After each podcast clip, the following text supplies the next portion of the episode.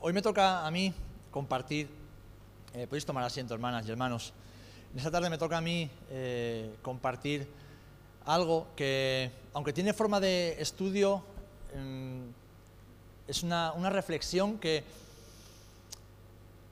bueno, está hecha evidentemente a la luz de la escritura, pero también en base a, la experiencia, no solamente mía como creyente, sino la experiencia de, muchos otros creyentes, hombres y mujeres de Dios que, hemos pasado y que pasaremos por lo mismo. Amén. Y, me gustaría hablar de algo que no siempre es cómodo de hablar porque quisiéramos ignorarlo o obviarlo. Y son los, los ataques espirituales en la vida del creyente. Los ataques, no sé si Elías va a poner ahí los ataques, no, no, la primera, la primera. Los ataques espirituales en la vida del creyente. Todo creyente, todo hombre, toda mujer que tiene el firme propósito de hacer la voluntad de Dios, está expuesto a los ataques espirituales en su vida.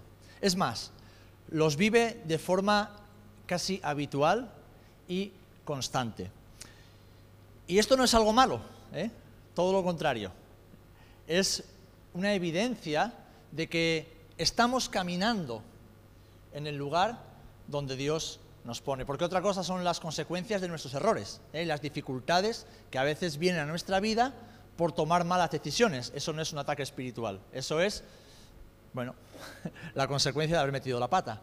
Pero cuando estamos siguiendo al Señor y sirviendo al Señor y caminando en pos de su propósito para nuestra vida, lo más normal es que todo creyente, sea hombre, sea mujer, sea anciano, sea joven, viva sometido y sometida a diferentes ataques espirituales. ¿Por qué? Porque estos ataques tienen un objetivo y es distraernos. La estrategia del enemigo, como Jesús mismo dijo, es engañar, es mentir. Y para hacerlo usa el engaño y la mentira. Y es algo a lo que estamos expuestos todo el tiempo. Ahora bien, la forma en que el enemigo lo hace es muy sutil, porque constantemente estamos creyendo cosas que son mentira y nosotros creemos que son verdad. El enemigo es experto en tergiversar la verdad de Dios, manipularla y después hacérnosla creer manipulada como si fuera verdad. Lo vemos en Génesis. ¿Qué hizo la serpiente con Eva? Ah, así que Dios ha dicho. No, no, no. Lo que Dios quería decir, usó a Dios mismo. Puso palabras en boca del Señor para tergiversar. ¿Cómo tentó Satanás a Jesús en Lucas capítulo 4? ¿Cómo lo tentó en el desierto? Si eres el Hijo de Dios, dile a este pan que se convierta en una piedra. Si eres el Hijo de Dios, tírate, porque el Señor te sustentará. O sea, Satanás usó la Biblia para tentar a Jesús. La tergiversó, la manipuló para ver si el Señor caía en la trampa. Así que los ataques espirituales son estrategias que el enemigo usa para que no nos demos cuenta de lo que realmente está pasando en nuestras vidas. Y tristemente, hay muchos creyentes que asumen que estas luchas espirituales pues son circunstancias de la vida. Son momentos difíciles que hay que pasar o, son situaciones que, bueno, pues pasan y ya está. Cuando realmente si escarbamos un poquito más profundamente, vemos lo que está pasando, vemos lo que está sucediendo y es algo mucho más complejo y además mucho más peligroso, algo mucho más peligroso. Y te voy a hacer una pregunta, y da igual el tiempo que lleves en el Señor. ¿Nunca te has parado a pensar la cantidad de problemas y situaciones extrañas, complejas, difíciles y dolorosas que has debido afrontar justamente después de haber conocido al Señor? ¿Nunca te has parado a pensar la cantidad de problemas, enfermedades en ocasiones, confrontaciones, soledad, conflictos, rechazo, pérdida de trabajo, pérdida de amistades, que has debido afrontar justamente después de conocer al Señor? ¿O me pasa solo a mí? No, es algo común en la vida de aquellos que han pasado de muerte a vida. Bueno, pues esto no es algo que sucede así porque sí, no, estos son ataques, son ataques espirituales en la vida del creyente. Ahora bien, ¿qué es un ataque espiritual? Así que te lo voy a pedir que lo pongas, Elías, dale la siguiente, lo tenéis ahí. Podríamos definirlo, y se puede llamar de muchas maneras, como una serie de eventos, de situaciones que han sido coordinados por el enemigo y sus secuaces, porque Satanás sabéis que no es omnipresente, así que no puede estar en todas partes, necesita ayuda, para arruinar promesas, para hacer naufragar la fe, para oprimir y estancar el desarrollo espiritual y el propósito de Dios en la vida de cada creyente. Es decir, todas esas situaciones forman parte de un plan para estropear lo que Dios quiere hacer en nuestras vidas, para echar a perder lo que Dios quiere hacer en tu vida y en mi vida. Y esto nos lleva a un pasaje que es bien conocido, que lo tenemos en Efesios capítulo 6, versículo 12. Y es que nuestra lucha, nuestra pelea, nuestra batalla no es contra carne y sangre, no es contra personas, no es contra organizaciones e instituciones. Nuestra batalla es una batalla espiritual contra principados y potestades huestes ¿eh? de maldad que operan, que se mueven en la esfera celestial, en los lugares celestes. Por eso, el apóstol Pedro, después de que exhorta a los jóvenes a estar sujetos a los mayores y todos sumisos unos a otros, revestidos de humildad, después de que nos exhorta a humillarnos bajo la poderosa mano de Dios para ser exaltados por el Señor al tiempo oportuno, y después de que nos dice que echemos toda nuestra ansiedad a los pies del Señor, porque Él cuida de nosotros, fijaros lo que dice, primera de Pedro capítulo 5, versículo 8. Dice, sed sobrios y velad, estar atentos, despiertos, alerta, porque vuestro adversario, el diablo, no es la suegra, no es el pastor, no es el jefe, no, no, no, no, vuestro adversario, el diablo, como león rugiente, anda alrededor buscando a quien devorar. Es decir, nuestro enemigo, enemigo de nuestras almas, como Jesús mismo lo llama, es el diablo. Y Él no está dentro de nosotros, no, no, ni siquiera está en la iglesia, no, no, no está en tu casa, no, no, no. Está alrededor de los hijos buscando algún despistado que se olvida que está en una batalla espiritual. Una batalla que Jesús ya ha vencido, amén, y nosotros hemos vencido con Él, pero que tenemos que batallar cada día, en victoria, en fe, en autoridad, pero que hay que batallar cada día. Así que nuestra lucha no es contra carne ni contra sangre. Por eso, también el apóstol Pablo nos exhorta a estar siempre vigilantes, para que Satanás no se aproveche de nosotros, porque no ignoramos sus estrategias, sus artimañas, no ignoramos sus maquinaciones. Yo sé que esto es un poco incómodo, hay creyentes que no quieren hablar de estas cosas porque como que les da miedo o, viven en una especie de positivismo, una especie de estado de eh, REM ahí, mm, y nadie les puede tocar. Bueno, los creyentes de a pie, los que vivimos en este mundo real, los que confrontamos las huestes del enemigo cada día cuando evangelizamos a las personas, cuando nos ponemos de rodillas delante del Señor para batallar las luchas que nuestra casa sufre cada día, pues esos, esos creyentes, estamos expuestos a esto y no lo hacemos con temor, lo hacemos en plena certidumbre, porque sabemos que a nosotros el enemigo no nos puede tocar. Y si nos toca, es porque nuestro Padre, como con Job, se lo permite para probarnos, para hacernos crecer, para hacernos madurar y para glorificarse en nuestras vidas.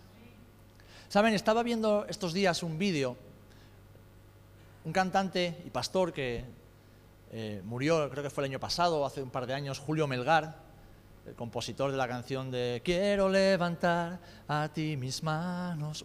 Un instrumento de Dios para volver a una parte del pueblo de Dios en Latinoamérica a la verdadera adoración, rompiendo la idolatría y el fanatismo que había en muchos ambientes evangélicos.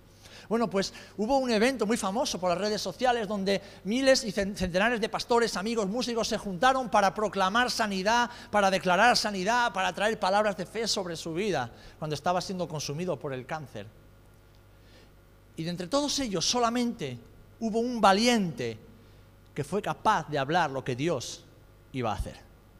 Un pastor desconocido, un hombre que no iba vestido a la moda como todos los eh, modernos que había en, aquel, en aquella sala.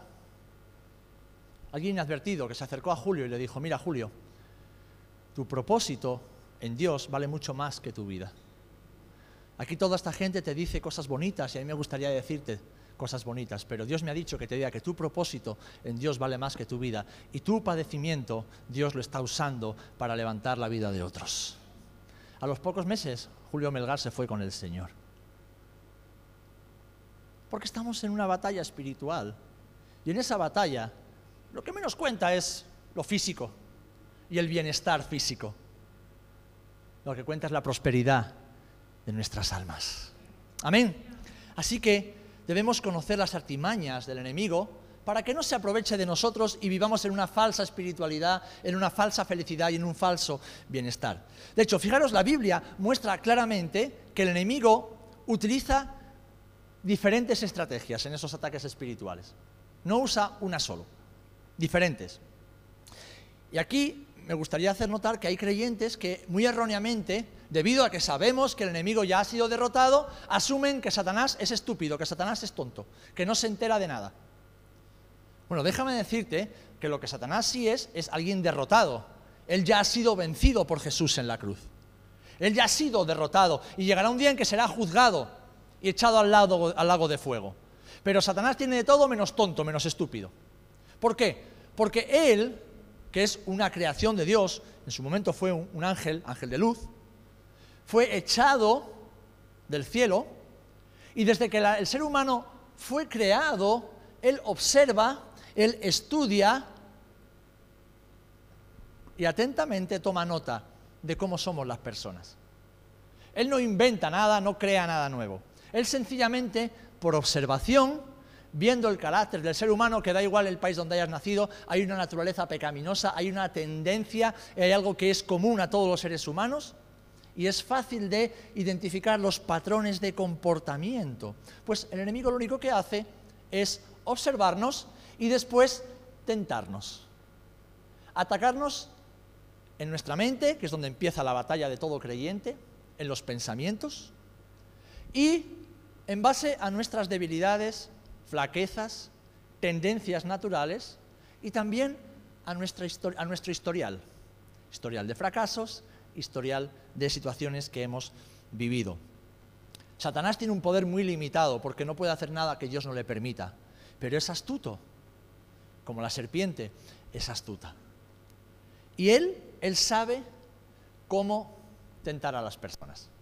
Él sabe y enseña muy bien a sus secuaces qué botones tiene que ir tocando para que los ignorantes o los que están dormidos o los que no están atentos, los que no están velando todo el tiempo, caigan una y otra vez en la trampa y en los engaños. Hermanos, es una realidad que vivimos bajo asedio. El apóstol Pablo nos lo enseña, Jesús nos lo enseña, los escritores del Nuevo Testamento nos lo enseñan, el apóstol Juan en el Apocalipsis nos lo enseña y seremos libres de esta batalla el día que abramos los ojos y Jesús esté delante. Pero hasta ese momento debemos vivir con los ojos bien abiertos. Debemos vivir con los ojos espirituales bien abiertos, caminar en el espíritu y ser conscientes de lo que sucede a nuestro alrededor. Debemos ser muy conscientes. Y esto no quiere decir que andemos buscando demonios por todas partes. No, sencillamente hay veces que nos ponemos malos y estamos malos. ¿eh? Hay veces que no nos cuidamos y nos duele la tripa, nos duele la cabeza porque no hemos descansado bien, porque hemos comido demasiado o sencillamente porque hemos cogido un virus. No hay que buscar demonios ni, en, en todas partes. Y tampoco, tampoco tenemos que racionalizarlo todo y pensar que todo es parte de la vida. Tenemos que ser sencillamente y estrictamente bíblicos. Caminar en el Espíritu, discernir las cosas en el Espíritu, entender cómo estamos viviendo y caminando cada día de nuestras vidas y no querer ver ni más ni menos, sencillamente que Dios nos muestre qué es lo que está pasando en nuestras vidas. Ahora también te digo, y esto va desde las más jovencitas que estáis empezando a seguir a Jesús, hasta los que ya, pues tal vez como José Antonio, lleváis más de 50 años en los caminos del Señor. Estamos en una batalla, y en esa batalla hay ataques, que debemos saber cómo eh, resistir para después vencer. Ahora bien, ¿hasta aquí me seguís? ¿Cómo podemos identificar, Elías, por favor, cómo podemos identificar un ataque espiritual en nuestra vida? ¿Cómo podemos hacer para saber si lo que nos está pasando es que sencillamente me duele el lumbago o es que tal vez sea un ataque espiritual que está afectando a nuestras vidas. Si tal vez es un problema cotidiano de la vida diaria o realmente hay algo detrás que, como decía al principio, quiere distraernos del plan de Dios, quiere hacernos creer una cosa cuando realmente lo que está pasando es otra y después apartarnos de lo que Dios tiene para nosotros. Bueno, pues vamos a ver rápidamente ocho evidencias que seguramente las vas a ir identificando una a una porque la habrás vivido, las habrás experimentado o tal vez las estés experimentando, si no todas, algunas de ellas. La primera, cuando te ves falta, falto de hambre y de pasión espiritual, te ves con pocas ganas de orar, te ves que no tienes tantas ganas de servir al Señor, que, que ya la santidad en tu vida pues tampoco le das tanta importancia, que la palabra te pesa, te es gravosa. Es decir, la vida espiritual, hambre de Jesús, hambre de estar con Él, deseos de estar con Él, de conocerle más, de aprender, de crecer espiritualmente. Hambre de, congregarte, de estar con la casa del Señor, de servir a los demás, de abrazar y ser abrazado. Una de las primeras evidencias de que estamos siendo atacados espiritualmente es cuando el enemigo está robando nuestra pasión por las cosas del Señor. Cuando esa pasión disminuye. Cuando estamos viendo la iglesia y en lugar de ver lo maravillosa que es, solamente vemos defectos. Cuando vemos el privilegio tan grande que tenemos de, de poder servir a Jesús, aunque sea lo más pequeño e insignificante, Cualquier cosa que nos piden nos pesa, nos carga. Ahí el enemigo nos está atacando. De repente nuestra vida de oración parece que está como estancada, ¿eh? que, no arrancamos, que, que nos cuesta la misma vida.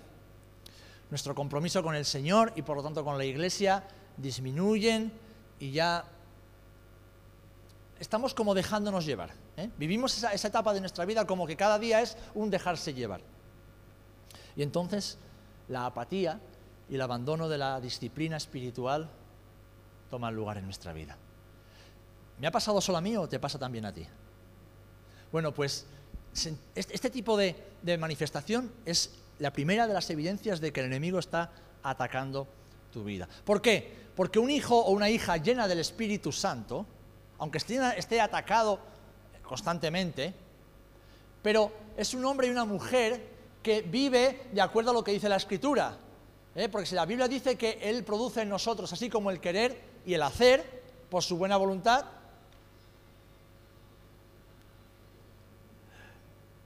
alguien que vive lleno del Espíritu, vive en ese hacer, en ese querer, en ese obrar por la buena voluntad del Señor.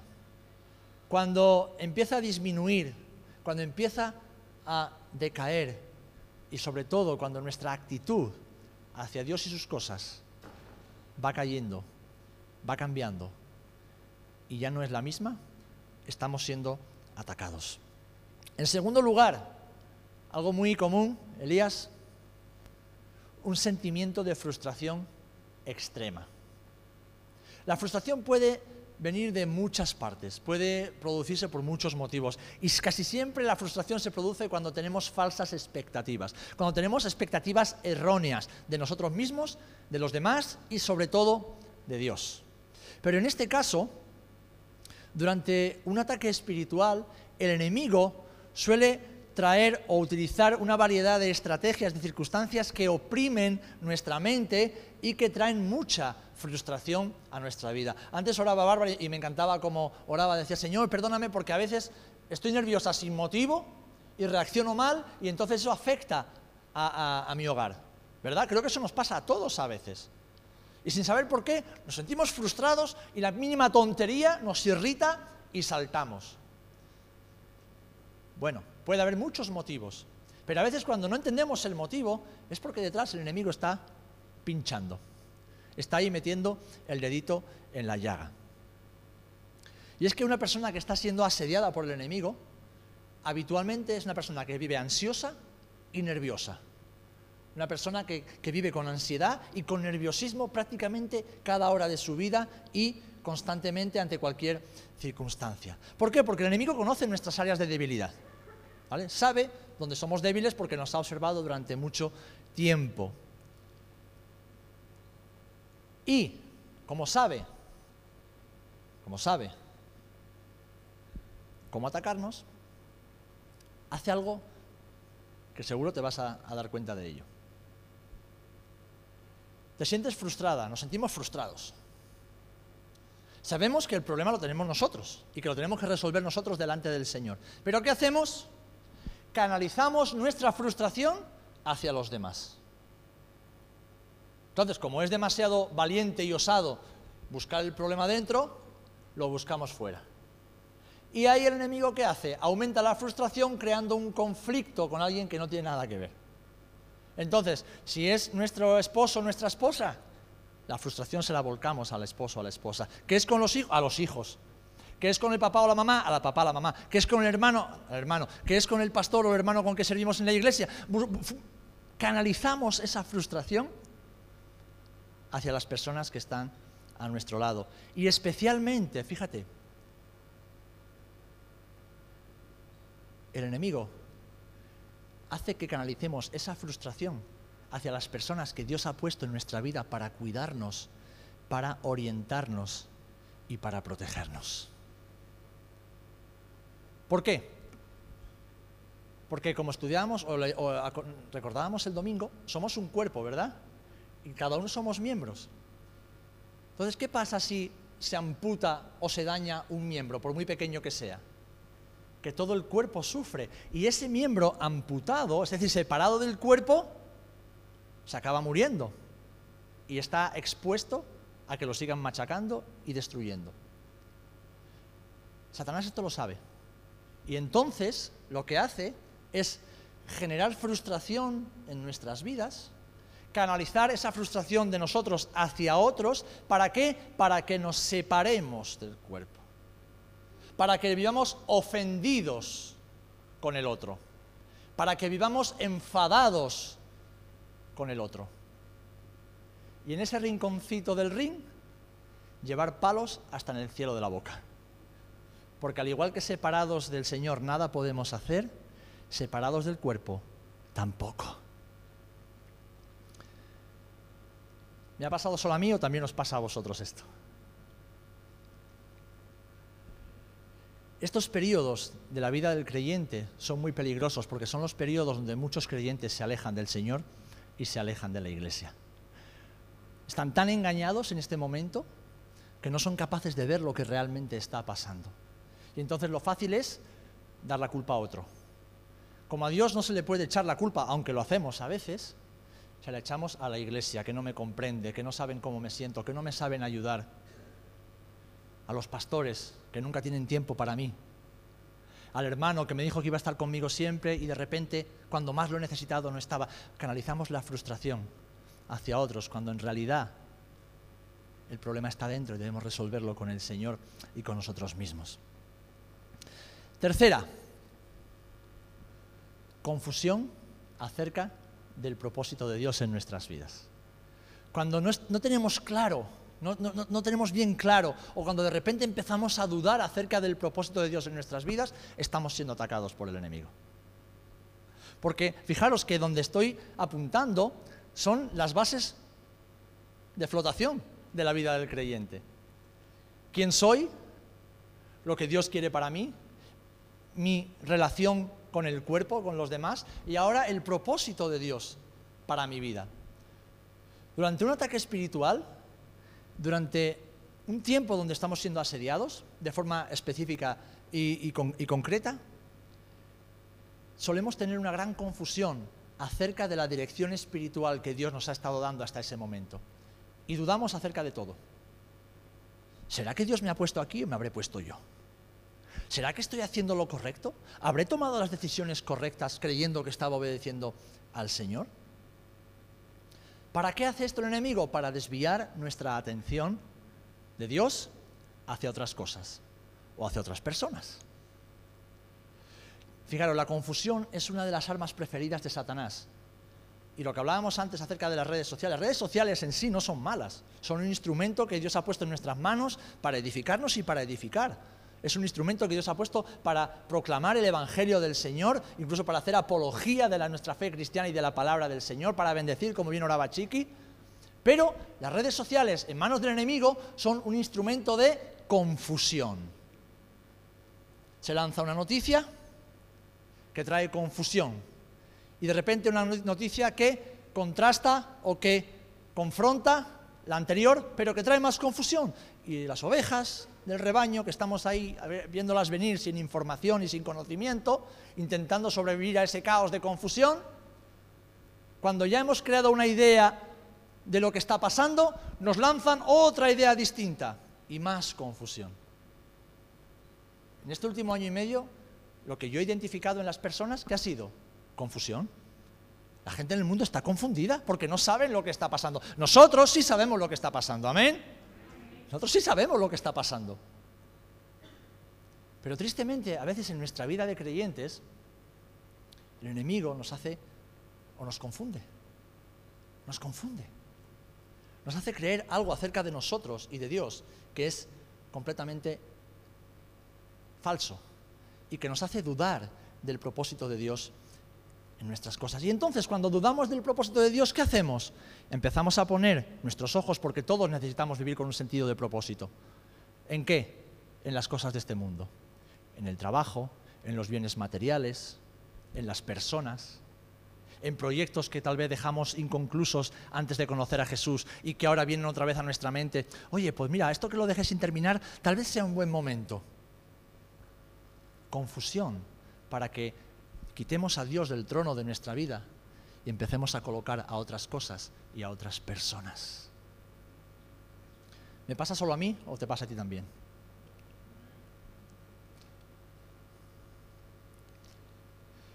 Cuando estamos confundidos, cuando nos hemos alejado viviendo en esa frustración constante y cuando hemos perdido el hambre espiritual, lo siguiente que llega es la falta de paz. La falta de paz. Vivimos sin paz en nuestra alma, en nuestros corazones. Jesús es el príncipe de paz. Y el regalo que Él nos dejó, lo vemos en Juan 14, 27, antes de irse fue, mi paz os dejo, la paz os dejo, mi paz os doy, no como el mundo la da. Hermanos, hermanas, en este mundo no hay absolutamente nada, nada, nada, nada, nada, nada, nadie que nos pueda dar paz. Este mundo es un agujero negro que absorbe y arranca la paz de los corazones de las personas. Por eso hay tanta ansiedad. Por eso hay tanto estrés, por eso hay tanta confusión, por eso hay tanto miedo, por eso hay tanto pánico, por eso hay tanta necesidad de ansiolíticos. Porque falta la paz. Y como veis es como una cadena ¿eh? que va añadiendo eslabones. Esa paz es tan valiosa para la vida del creyente que el enemigo intenta robarla bombardeando su mente con pensamientos y con tentaciones continuas. ¿Por qué? Porque esto no es una guerra total, esto es una guerra de guerrillas, es decir, de batallas. Cada día es una batalla. Y lo que el enemigo hace es, como la batalla empieza en la mente, bombardear nuestra mente para que nuestra mente esté agotada, para que ya no pensemos con claridad, para que ya, incluso leyendo la Biblia, no entendamos qué es lo que el Señor nos está diciendo. El objetivo es agotar la mente. El objetivo es cauterizar la mente. El objetivo es endurecerla para que ya no sea permeable a la voz del Espíritu y a la voz de la palabra. Y el enemigo no tiene prisa, ¿eh? él va poquito a poco sin detenerse, hasta que la mente se extenúa y se rinde. Y se rinde. Y dice un refrán que así como pensamos, así vivimos. Y es verdad, así vivimos. Si yo pienso en verde, vivo en verde. Para el impuro, todo es impuro. Para el que piensa impurezas, todo es impuro. En cambio, para el puro, todo es puro, todo es santo, todo es perfecto.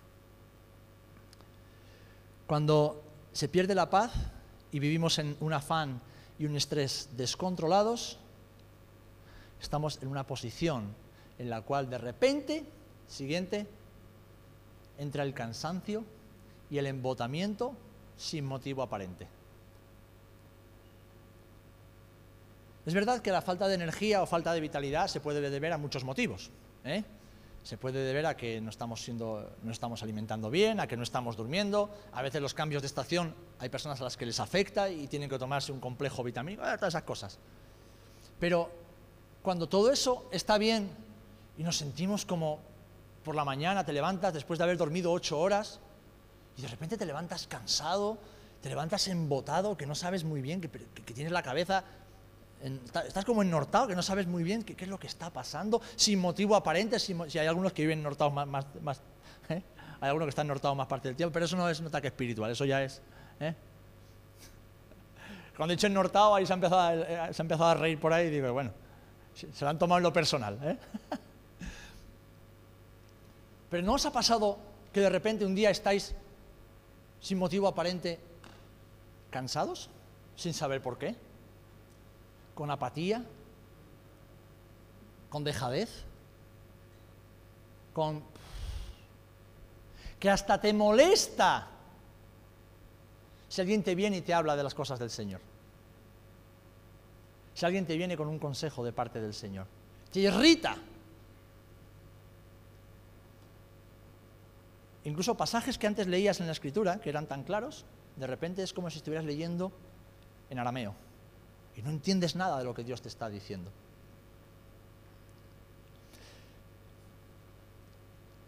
Los periodos prolongados de ataques espirituales producen esto, cansancio y embotamiento. Fijaros hasta qué punto pueden producir esto, que Elías Tisbita, uno de los mayores profetas que dio el Antiguo Testamento, después de una lucha espiritual prolongada y durísima, con las palabras de una mujer que era una bruja, una hija de Satanás, que no podía hacerle absolutamente nada, Elías se quiso echar a dormir y morir. Lean Primera de Reyes. Y encima dijo, Señor, yo solo he quedado, ya no hay esperanza para Israel su mente estaba tan embotada por el agotamiento de la lucha y el, ataque espiritual que sufrió y que vivió, que pensaba que ya Dios no podía hacer absolutamente nada más, que Él era la última esperanza para Israel y lo único que quedaba era irse al desierto, tumbarse bajo un enebro y dejarse morir. Yo no sé si tú has tenido alguna vez enebros en tu vida, pero yo he buscado más de una vez algún enebro, bajo el cual tumbarme y dejarme morir. Pues cuando te sientas así, y no haya un motivo aparente de salud, ni emocional, ni nada, posiblemente el enemigo te esté atacando. Seis, cuando hemos llegado a ese agotamiento, lo que aparece es un fuerte impulso de arrojar la toalla. No puedo más, yo no aguanto más. Hasta aquí hemos llegado, Señor. Que lo haga otro, que yo ya me he cansado. Hermanos, hermanas, todo creyente, todo hijo, hija de Dios tiene un propósito en Dios. Amén. Y es un propósito único. Dios te ha diseñado para hacer algo especial en esta vida. El Señor te ha capacitado de dones, te ha dado una gracia especial a ti para hacer aquello que Dios quiere que tú hagas. Y esto el enemigo lo sabe. Y no se queda de brazos cruzados esperando a que tú hagas lo que Dios te ha dicho que tienes que hacer. No, no, no, no, no, no. Él está derrotado, está vencido, pero de momento está suelto. Y Él ataca a los hijos de Dios para que no vivamos en la bendición, en la prosperidad y en la gracia que Dios nos ha dado. Y es que, fíjate, si antes éramos enemigos de Dios porque estábamos en delitos y pecados, es decir, sujetos al reino de este mundo, cuyo príncipe es Satanás, cuando el Señor nos saca de las tinieblas a su luz admirable, ¿Ustedes creen que el enemigo se va a quedar de brazos cruzados viendo cómo Dios le arrebata lo que él creía que era suyo? Claro que no, claro que no, claro que no. Entonces, como Él sabe que no nos puede tocar porque estamos en Cristo y los que estamos en Cristo el enemigo no nos puede tocar, y Satanás eso lo sabe, tonto no es, ¿qué hace? Pues lo único que puede hacer como mentiroso y padre de mentira, mentirnos constantemente hasta que como Elías creamos que ya no hay esperanza y queramos tirar la toalla. Queramos tirar la toalla. ¿Y sabéis?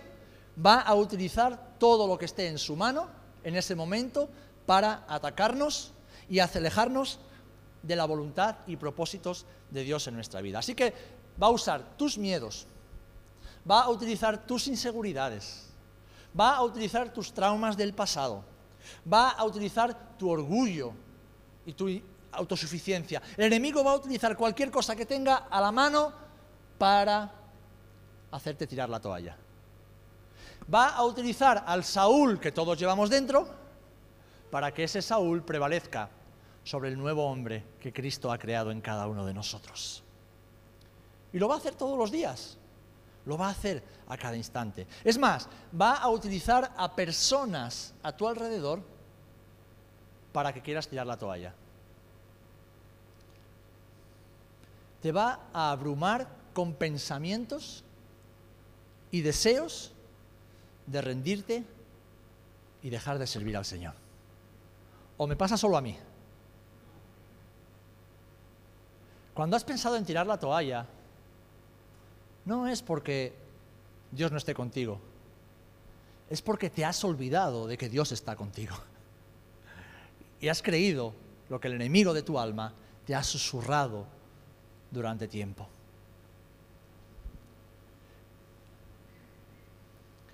Siete. Cuando entramos en ese círculo de yo paso, volvemos poco a poco a la vieja esclavitud volvemos poquito a poco a ciclos negativos de los que fuimos liberados en el día de nuestra salvación. Volvemos a dejarnos esclavizar con cosas que ya el Señor había arrancado de nuestras vidas. Y es más, si el enemigo logra desanimarnos lo suficiente, incluso empezamos a ver como no dañino o no malo ese pecado que tanto daño nos hizo en el pasado. Empezamos a retomar hábitos de vida que el Señor había quitado de nuestras vidas. Hábitos de vida que nos alejan no solamente del Señor, sino que nos alejan del cuerpo de Cristo, que nos alejan del servicio al Señor y a la Iglesia, que nos alejan de nuestro propósito supremo, que es predicar el Evangelio a toda criatura. Si estás viviendo en ese ciclo de vivir cosas como la gente del mundo, como tú vivías antes, y verlas como normales y son cosas que te alejan del Señor, de la iglesia y de tu servicio al Señor y a esta humanidad, estás siendo atacada espiritualmente, atacado espiritualmente por el enemigo. Y por último, la última evidencia, y ya concluimos, es el, el cuestionamiento del llamado que una vez fue tan claro para nuestras vidas. Cuando empezamos a cuestionarnos ese llamamiento tan claro de Dios sobre nuestras vidas, es que realmente estamos siendo atacados. Estamos siendo atacados. Cuando nos planteamos renunciar a lo que Dios nos ha dicho que va a hacer en nosotros, estamos siendo atacados. Y lo hace a través de la confusión, a través del miedo, a través de la vergüenza, a través de la intimidación, que lo único que hacen es crear incertidumbre en nuestras vidas. Porque Él es mentiroso y padre de mentira. Por eso, mis amados hermanos, cuando nos encontremos cuestionando ese llamamiento de Dios sobre nuestra vida, tenemos que saber una sola cosa, que hay una mentira rondando nuestras mentes y nuestros corazones. Y la única forma de sacar la mentira es con la verdad que nos hace libres. Amén. Conoceréis la verdad y la verdad os hará libres. Pero no una verdad teológica, no una verdad teórica, no, no, una verdad práctica, una verdad real. Jesús es la verdad. Para ser libres debemos conocer a Jesús personalmente, en la intimidad. Porque con Él el miedo, la ansiedad, el temor, las dudas, la confusión, la incertidumbre, todo, absolutamente todo, desaparece. Todo desaparece. Así que termino dándote tres claves rápidamente y sencillamente para poder, si has detectado o estás detectando o crees que estás siendo atacado o atacada espiritualmente, o para cuando lo seas, si es que en este momento no lo estás siendo. Tres claves que son sencillas, son bíblicas y son poderosas para poder no solamente resistir, sino vencer cuando somos atacados espiritualmente. Una, usa la fe para detener el ataque. Usa la fe para detener el ataque. ¿Por qué? Porque sin fe es imposible agradar a Dios, porque el que se acerca a Dios, cuando estamos siendo atacados o en cualquier momento, debe creer que lo es y que es galardonador de los que le buscan. Es decir, acércate al Señor, no al enemigo, tú con el enemigo no tienes nada que hacer, acércate al Señor con fe, creyendo que Él es y que Él va a responder, que Él te va a ayudar, que Él te va a socorrer, que Él te va a defender, que Él te va a sacar de esa situación. Amén. La fe es un regalo, es un don de Dios del cual debemos echar mano en todo momento y en especial cuando identificamos un ataque espiritual en nuestras vidas. ¿Por qué? Porque la verdadera fe, la fe que viene de Dios y que nace en un corazón creyente, es una fe que mueve montañas y que desbarata ejércitos. Amén. En segundo lugar, responde a ese ataque cuando lo identifiques, que a veces no lo identificamos hasta que no estamos ya en la séptima u octava estación, cuando identifiques que estás siendo atacado, atacado, usa la fe y responde a ese ataque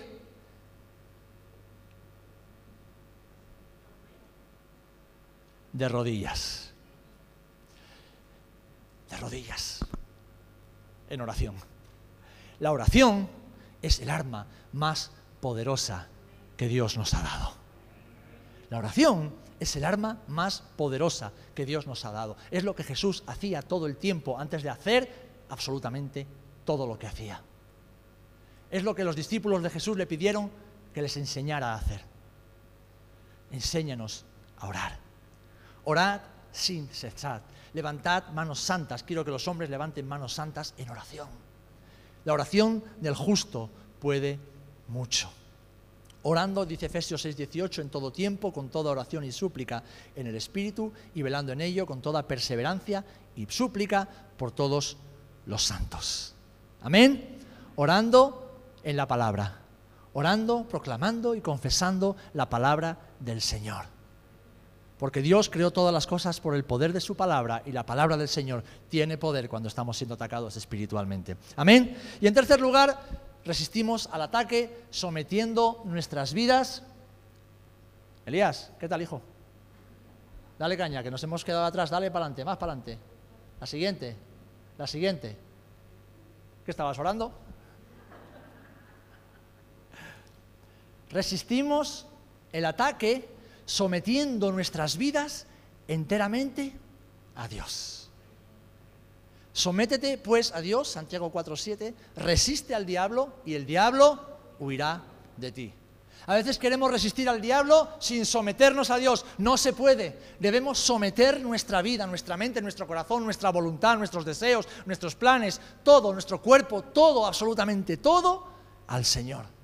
Cuando nos sometemos al Señor, resistimos, porque ya no lo hacemos en nuestras fuerzas, lo hacemos en las fuerzas que el Espíritu Santo nos da. Y al hombre y la mujer que vive sometida y sometido al Señor, no hay nadie que lo pueda confrontar, que lo pueda afrontar. Contra tales cosas no hay ley, dice el apóstol Pablo. Hermano, Satanás ama la oscuridad y él se mueve en la oscuridad, ¿eh? se mueve por los bajos fondos, por las cloacas, como le gusta decir a Pablo Iglesias. Él es un lobo que se disfraza de ángel de luz y que quiere robarnos todo aquello que Dios nos ha dado. Pero si vivimos sometidos a nuestro Señor, si vivimos en obediencia a su palabra, no habrá ataque que pueda contra nosotros. No habrá ataque que pueda contra nuestras vidas. Es más, sabremos cada día más cómo identificar las artimañas y las estrategias que el enemigo usa en nuestras vidas. No las ignoraremos, sino que estaremos alerta, velando. ¿Por qué? Porque el Espíritu Santo que vive en nosotros nos permitirá incluso a veces adelantarnos a lo que está por venir. Porque nuestra lucha no es contra carne ni contra sangre, es espiritual y para eso Dios ha provisto el Espíritu Santo en nuestras vidas. Amén. Así que en la medida en que sometamos nuestras vidas a la, voluntad del Espíritu Santo, viviremos cada día más en victoria y en libertad. Hermanos, la ignorancia es una fortaleza que se levanta en contra de la libertad de los hijos y las hijas de Dios, así que no debemos ser ignorantes, sino conocer las armas que el Señor nos ha dado. Amén. ¿Por qué? Porque debemos recordar lo que Jesús le dijo a sus discípulos y nos dice a nosotros que yo compartía el domingo. He aquí yo edifico mi iglesia y las puertas del Hades, las puertas del infierno, no prevalecerán contra ella. Es decir, hermanos, hermanas, nuestra lucha está vencida. Nuestra batalla, nuestra guerra está ganada. Pero el Señor, que aún está por poner a todos sus enemigos bajo sus pies y juzgar a todos, de acuerdo a la Escritura, nos ha puesto en esta tierra para ser estandartes, ser luminares en medio de un mundo de oscuridad. Y la oscuridad y la luz se enfrentan. Lo hacemos en victoria, mis amados. Lo hacemos en sabiduría, lo hacemos en conocimiento, lo hacemos con autoridad, no lo hacemos con miedo ni con temor, pero lo hacemos sabiendo a qué Dios servimos, qué enemigo tenemos, y lo hacemos sabiendo hacia dónde vamos. Amén porque no estamos retrocediendo, estamos avanzando en el nombre del Señor. Amén. Pues Padre,